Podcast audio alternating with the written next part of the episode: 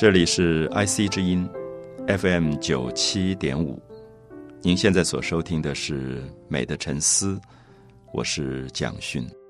我们在跟很多朋友谈过了味觉之后，希望能够跨越到另外一个不同的感官领域，谈一谈我们的嗅觉。人类的五种感官——视觉、听觉、嗅觉、味觉、触觉，其实并不是完全被分开的，它中间有一种连贯的关系。所以，当我们在谈味觉的时候，我们发现其实嗅觉可能也在一起发生。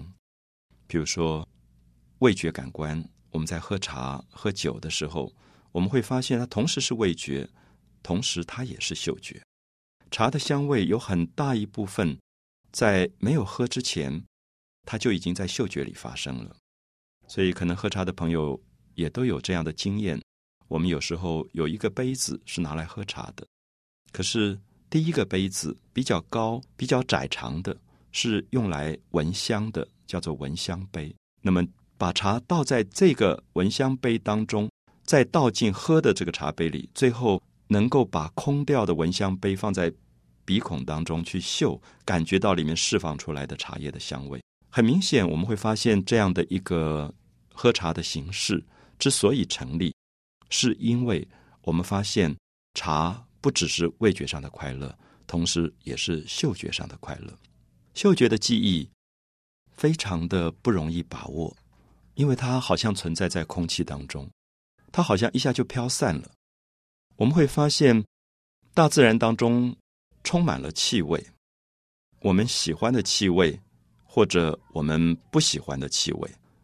我们不喜欢的气味，可能是发臭的垃圾，可能是排泄物，可能是一些生病的动物身体上的气味。那么，那个气味好像是我们久远以来对于生病、对于肮脏、对于腐烂的一种恐怖的回忆，所以。我们会觉得，如果我们走过一个地方，忽然闻到一些怪异的臭味的刺激，我们会赶快掩盖着鼻子，赶快走过。所以，嗅觉其实是一种非常奇特的提醒，因为它存在在大自然当中，它可以飘散到非常非常的远。在感官当中，味觉、视觉都可能要很近才能够接触，可嗅觉可以是非常远的。我们有时候会觉得。很远很远就传来了某一种气息，然后我们可以透过嗅觉去感觉它。所以我觉得，不知道一般朋友有没有这样的感觉，就是其实嗅觉是一个非常敏锐的存在，而且嗅觉有时候我不知道大家会不会有这样的一个记忆：当嗅觉发生的时候，我们不自觉的会闭起眼睛，我们会觉得要慢慢的用嗅觉单纯的去感觉气味这个东西啊，譬如说。我们在喝茶的时候，刚才提到的闻香杯，我发现很多人在闻那个香味的时候，他眼睛是闭着的。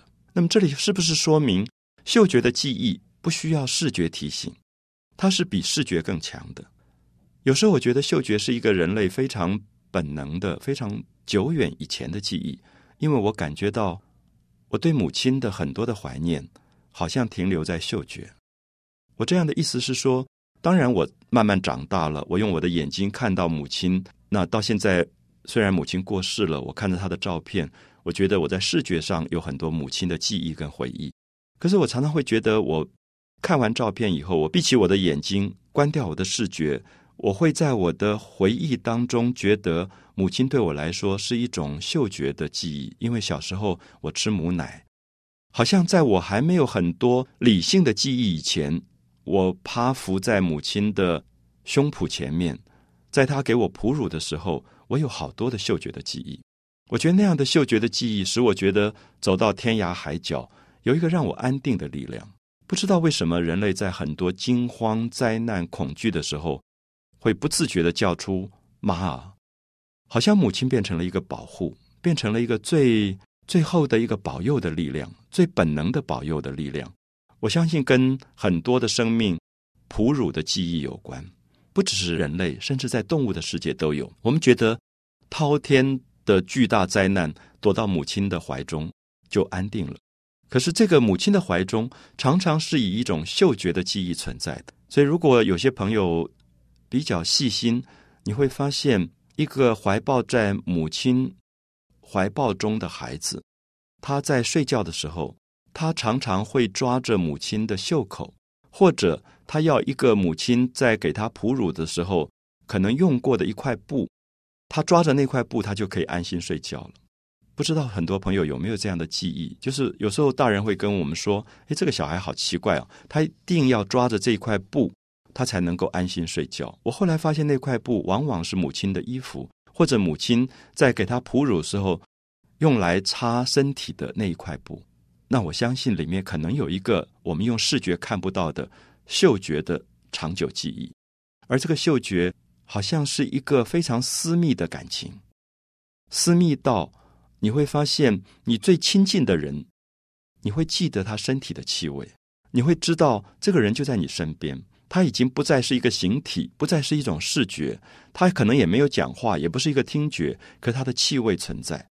他是这么深的记忆，特别是亲子之间的关系，特别可能是我刚才提到母子的关系，因为哺乳的记忆是非常长久的一个记忆。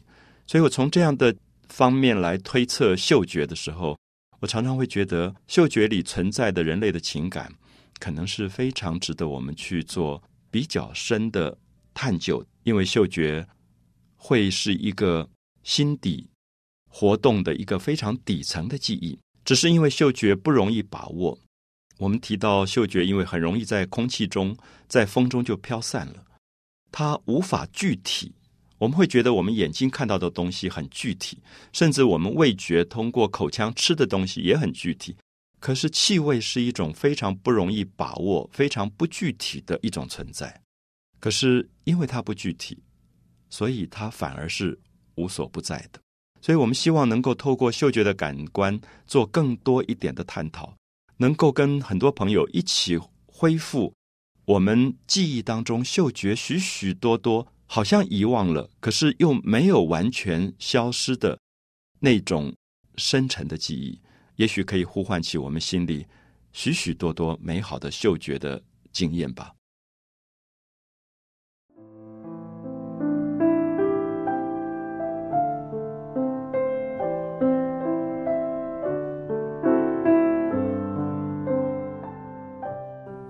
在嗅觉的记忆里，我们常常觉得。好像是一种记忆，好像又是一种遗忘。童年的时候，在山野当中奔跑，我们可以感觉到各种的气味。我们可以远远的就感觉到前面是溪流，溪流旁边开满了夏天的野姜花，姜花的味道一阵一阵的飘过来。我们还没有用视觉看到姜花，我们已经断定。在那个丰沛的水流旁边，是一片惊人的姜花的开放，这是嗅觉的预告。我们会感觉到空气当中饱含了水分。等下夏日会有午后雷阵雨，我们会感觉到空气中的气味那种潮湿，几乎变成一种嗅觉上非常奇特的记忆。所有的植物在这个时候释放出一种非常难以形容的。气息出来，一阵午后的雷阵雨过了，我们会发现整个的土地忽然会发出一种土的香味。我跟很多朋友谈过这样的记忆，如果在乡村住过的，都会记得午后雷阵雨之后那个从土地里面翻起来的一种泥土的香味。泥土有味道吗？泥土是香的吗？我们会发现非常奇特，可是我清清楚楚的感觉到，我的记忆里有过童年里面一次又一次夏日午后雷阵雨泥土的芳香，还有稻田的香味。稻子在快要成熟的时候结成黄金的穗，在夏日被阳光蒸腾之后，会有一种稻子的香味出来。我们常常用到稻香村稻香，可是它很淡，它没有像花的香味这么浓。可是它无所不在的遍布在整个的空气当中，我们会觉得气体、气味变成一种把你整个包起来的感觉。我相信，在端午节前后，大家都经验过粽子的香味。粽子的香味是什么？可能是糯米的米香被大火蒸煮以后释放出了米的香味。可是我们不要忘记，包裹在粽子外面的是竹叶的香味，竹叶本身也在释放它的香味，可能还有扎在竹叶外面草绳的香味。所以我们会发现，嗅觉的无所不在是，如果我们很仔细的去分析，其实每一个物质它都有气息上你可以嗅觉感受到的东西。所以我们有时候可以做一些实验，因为我们的眼睛、我们的视觉用的太多了，所以我有时候会跟朋友说：关掉你的视觉吧，好像关掉灯一样，你不要用眼睛去看这个世界。你会发现，你的听觉那个时候非常的敏锐，你的嗅觉也非常的敏锐。过去在一个大学里面，当我们教跟美有关的学科的时候，会希望给学生一些不同的启发或者引导。我们说的启发是说，帮助他把可能已经关闭的感官重新打开。我觉得我们的嗅觉在成长的过程里，慢慢被关闭了。当你长大到一个程度，你会觉得你不好意思用鼻子东闻西闻。可是大家有没有发现，很多的动物到了一个新的环境，它就会不断用它的鼻子去闻东西。我们家里的宠物，如果你把它带到一个陌生的环境，你会发现它刚开始非常不安，而它不安的时候，它多半是用嗅觉去闻的。如果你带你的宠物狗去遛狗的时候，你会发现它会不断的在一个电线杆底下、树底下、墙角停下来。去闻，他是用嗅觉去判断很多东西的。他可能会在那边翘起一个脚去小便，他留下他的尿液，因为在动物的世界里，他靠着嗅觉去建立他的领域感，这是他来过的地方。他留下了他身体的气味，所以下一次再来的时候，他知道这个领域是他的，是他可以回忆的领域，他记忆的领域。我不知道这样的一个动物世界的嗅觉。还在人类身上保留了多少？也许我们不太觉得，受过礼教以后，受过教养以后，我们会像一个动物，到什么地方就用鼻子去闻来闻去。可是我相信，虽然我们没有这个动作，可是我们嗅觉的记忆其实是非常深的。我们的嗅觉不再像动物一样去画领域感。可是，如果我还记得那么早、那么早，趴在母亲的怀中。被哺乳的时候，母亲身体的嗅觉的记忆的话，我相信嗅觉对我来说是非常美好的一个回忆。它也许也是一种领域，是时间的领域，也是空间的领域。即使在母亲的身体都消失之后，它还停留在我的生命当中，变成我挥之不去的一个缠绵的情感。我总觉得母亲在那边，因为她是一个气息。所以，她的肉体在不在，她的形象在不在，已经不是最重要的事，而是她变成了空气当中无所不在的一种气味。所以，这个部分，我觉得谈到嗅觉，我常常习惯回到非常早的童年去找，因为我一直觉得，好像我们在感官的底层存留的是嗅觉。我们在最早最早的记忆里，有非常非常多的嗅觉的这种记忆，在西方的文学里。有一本知名度很高的小说，已经翻译成中文，叫做《香水》。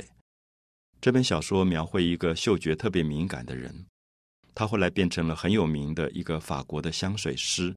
他可以把各种不同的花草树木采集下来，最后提炼出他们的香味，做成欧洲皇室贵族非常非常贵重、价格非常高的香水。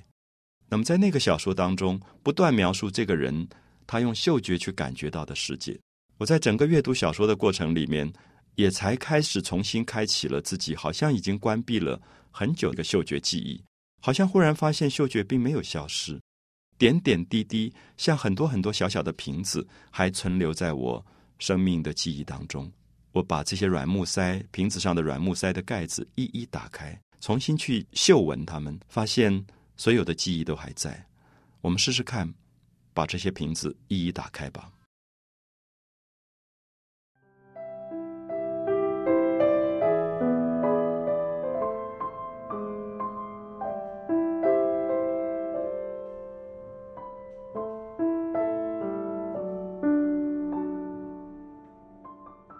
在古老的一些成语里，我们听到有关嗅觉的一些描绘，像一个人走进了开满了兰花的房间，顷刻之间，他感觉到花的香味扑面而来，他感觉到一种非常大的激动。可是，当他待久了，他忽然觉得香味的存在其实是理所当然的。他可能慢慢麻木了，也可能慢慢没有了感觉。我们说“人入芝兰之室，久而不闻其香”，大家非常熟悉的句子。同样的，当一个人走进了卖鱼的一个市集，人入鲍鱼之肆，那些鱼多的不得了，每天在那边卖鱼，那个鱼慢慢腐烂以后的那个臭的味道，久而不闻其臭。他也不感觉到那个臭味了。不知道这样的一个描绘嗅觉的文字形容，会不会让我们感觉到，不管是香或者臭，嗅觉的记忆，当它累积久了以后，它会习惯麻木，最后它没有办法有新鲜的感觉。也许所有的感官其实都是如此，所以我们会发现，感觉的记忆、感觉的经验。需要在长久的时间当中能够替换，能够比较。有的时候我们遗忘了，可是我们要重新再去开启它。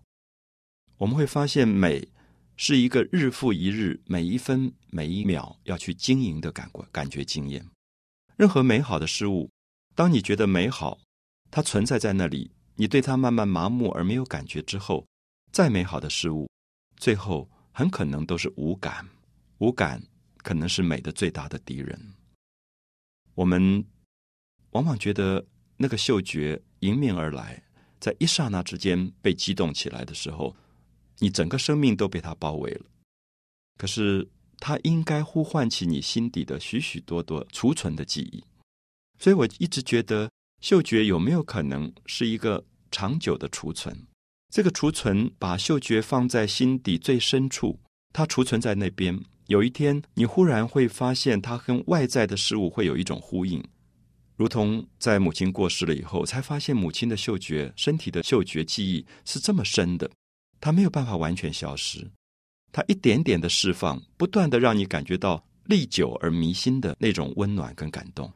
所以，我会觉得这些部分也许会使我们对于嗅觉有完全不同方向的一种思考，而嗅觉。由于它是这么不容易把握，所以它停留在整个虚空之间，它的长久性也可能是最高的。而且我们也发现，就像我自己在回忆我跟母亲身体的记忆是透过嗅觉一样，我们发现嗅觉跟很多近于母性的一种生命的源头跟本质有关。例如，我们会发现嗅觉里可能给我们影响最大的，常常是花的香味。许多朋友都知道，今天在嗅觉的美学里被讨论的最多的可能是花香。我们会发现，制作最精良的香水、植物精油都无法替代真正花的香。那花的香是什么？它存在，我们也都感受到。敏感的朋友都知道，你家里插了一束百合，百合有香味；插了一束玫瑰，玫瑰有它的香味。芍药这些花朵、桔梗，不管是浓或者淡。它们都有不同的香味。那有时候我们会发现，越是白色的花，它的香味其实越是丰富。含笑是白色的，玉兰花是白色的，百合花是白色的，栀子花是白色的。我举出一连串白色的花，这些白色的花的香味其实都有所不同。比如说茉莉，它也是白色的。那白色的花。拥有香味，在嗅觉上给予我们这么大的感动。我们常常会发现，很多人会把白色的花带在身上，一串玉兰或者一串茉莉，在夏天的时候，它带来某一种花的清香。它不浓，它淡淡的，可它又很悠远、很长久。如果我们用这样的一个态度去看花的时候，我们会发现，白色的花、没有颜色的花，常常特别是具备嗅觉上的美感的，是有香味的。是因为香味本身是用来在空气当中替它招来蜜蜂跟蝴蝶的一个动机。也许大家可以了解到，花开放是为了传播花粉，它要借助于昆虫来替它把花粉传播出去。那么传播花粉的时候，它要吸引昆虫来，有不同的方法。一个方法是它有色彩，昆虫的视觉并不见得这么准确，所以它要很艳的颜色，很艳的红，很艳的黄，明度跟彩度非常高的颜色，告诉昆虫说我在这里。所以昆虫能够找到花，替它把花粉传播出来。我们会发现，其实视觉上色彩的美是有目的性的，那个目的存在，只是也许我们人类忘掉。我们觉得花很美，那个颜色很美，是为我们开的。可是不是它的美，首先是为了完成它自己的生命的传播。那如果它没有颜色，它是白色，它很不容易在大自然当中被昆虫找到。那么最后，他就找到了另外一个方法，就是用香味。所以我们会发现，嗅觉的香味可以传到很远很远，在空气里飘散，是因为它可能比颜色更能够吸引昆虫来替它传播花粉。不知道这样的一个嗅觉上的讨论，能不能让我们想到，原来嗅觉不只是一个审美上的快乐，嗅觉里面有着一个花要完成它自己传播花粉。要完成他的生命的扩大与延长，许许多多非常心酸的记忆。所以试试看，在一个非常热的夏天，你再去感觉到我们生活周遭里可以感觉到的姜花的香、含笑的香、百合的香、栀子花的香、茉莉的香、玉兰的香，所有这些白色没有色彩的花朵，它的香味如此弥漫在空中，让你感觉到。这么惊人的一种生命的力量，它变成了一个没有声音的呼唤，说：“我要活着，我要活下去，我要扩大生命，我要延长生命。”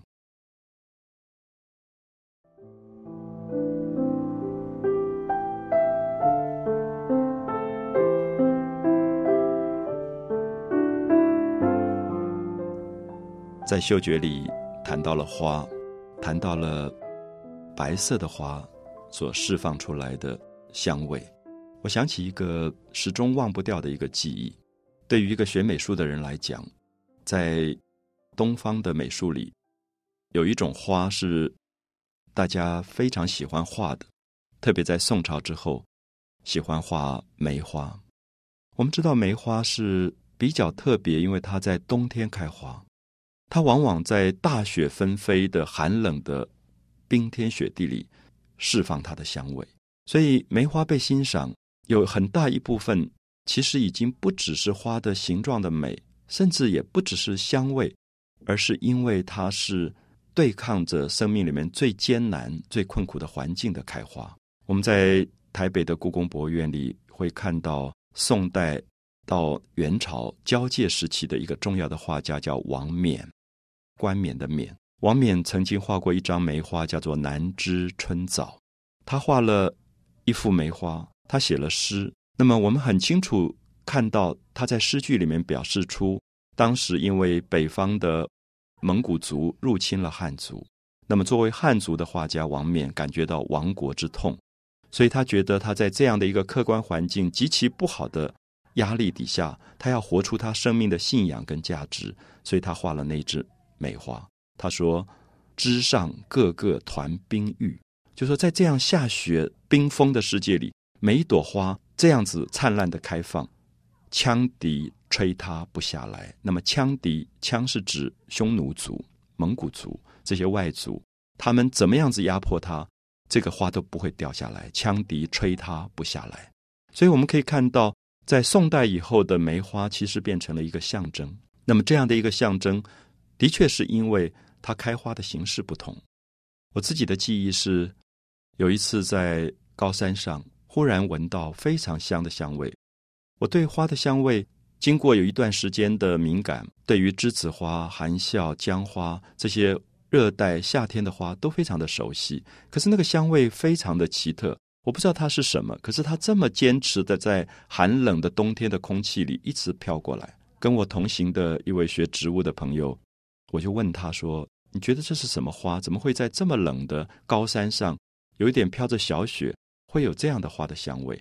他说：“只有梅花会有这样的香味。”我说：“你确定吗？”我们就开始在那个山里面到处找，走了很远很远，果然发现了几株非常老的梅树，上面只有小小的几朵，并没有很多花。可是我不能够想象这个香味是传播到刚才距离我这么远的地方，我的惊讶非同小可。我也问这个学植物的朋友，怎么梅花的香味可以传到这么远？那么，也许对于一个学植物的朋友，他会不动声色的告诉我科学上的一个解答。他说：“你想想看，这么冷的天气，昆虫哪里找得到？没有蝴蝶，没有蜜蜂。你要传播花粉这件事情这么艰难，我不知道他是不是在回答我梅花为什么这么香的原因。我不知道是不是因为这么寒冷，你要延长生命、扩大生命的艰难。”这么难以完成，所以他努力的从他的生命里面激发出这么超越的能力，他把他的香味释放到其他花都无法达到的状态。我站在那样的花的前面发呆，我开始觉得，所谓的美，其实是因为它呼唤起我们非常底层生命的一些努力活下来的记忆。美其实并不只是一个表面很肤浅的好看而已，所有的美。味觉上的美、嗅觉上的美、视觉的美、声音的美，都是因为它呼唤了我们心里非常深的记忆。这些记忆往往使我们在可能几枝疏疏落落的梅花前面忽然发呆，忽然热泪盈眶，忽然无言以对，不知道应该讲什么好。可是感觉到它可以把香味传到这么远。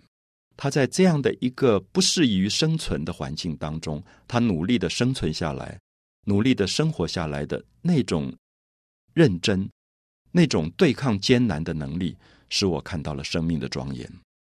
我开始懂得一千年来一个文化、一个美术不断画这个花的原因。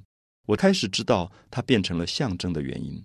也许很多人慢慢忘掉了它的重要性，也许很多人利用它变成。可能很肤浅的政治上的一个符号，可是都不影响。有一天，在美学的领域当中，我知道这样的花，它开放在寒冷的季节，它所释放出来的香味，借助于嗅觉，让我找到了它。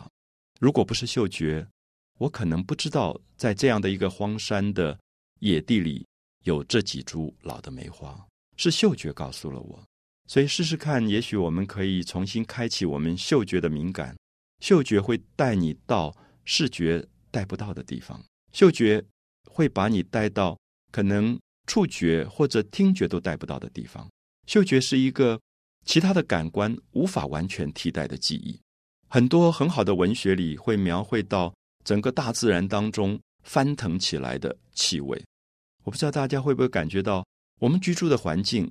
有时候在夏天，你远远的闻到海洋的气味，那别人会问我什么是海洋的气味，我说不出来，好像是潮湿的气味，好像是盐的咸分的气味，好像是鱼的一点点腥的气味。在这个岛屿的四周，我会觉得海洋的气味是无所不在的。最后，甚至在那些讨海人的身上，我也会闻嗅到海洋的气味，感觉到他们一种在蛮艰辛的。跟海洋搏斗、讨海生活的那种力量，最后变成了一种气味，变成了一个让你感觉到遗忘不掉的非常非常久远的气息，变成了土地，变成了文化，变成了历史，长久挥之不去的嗅觉上的一个最深的记忆。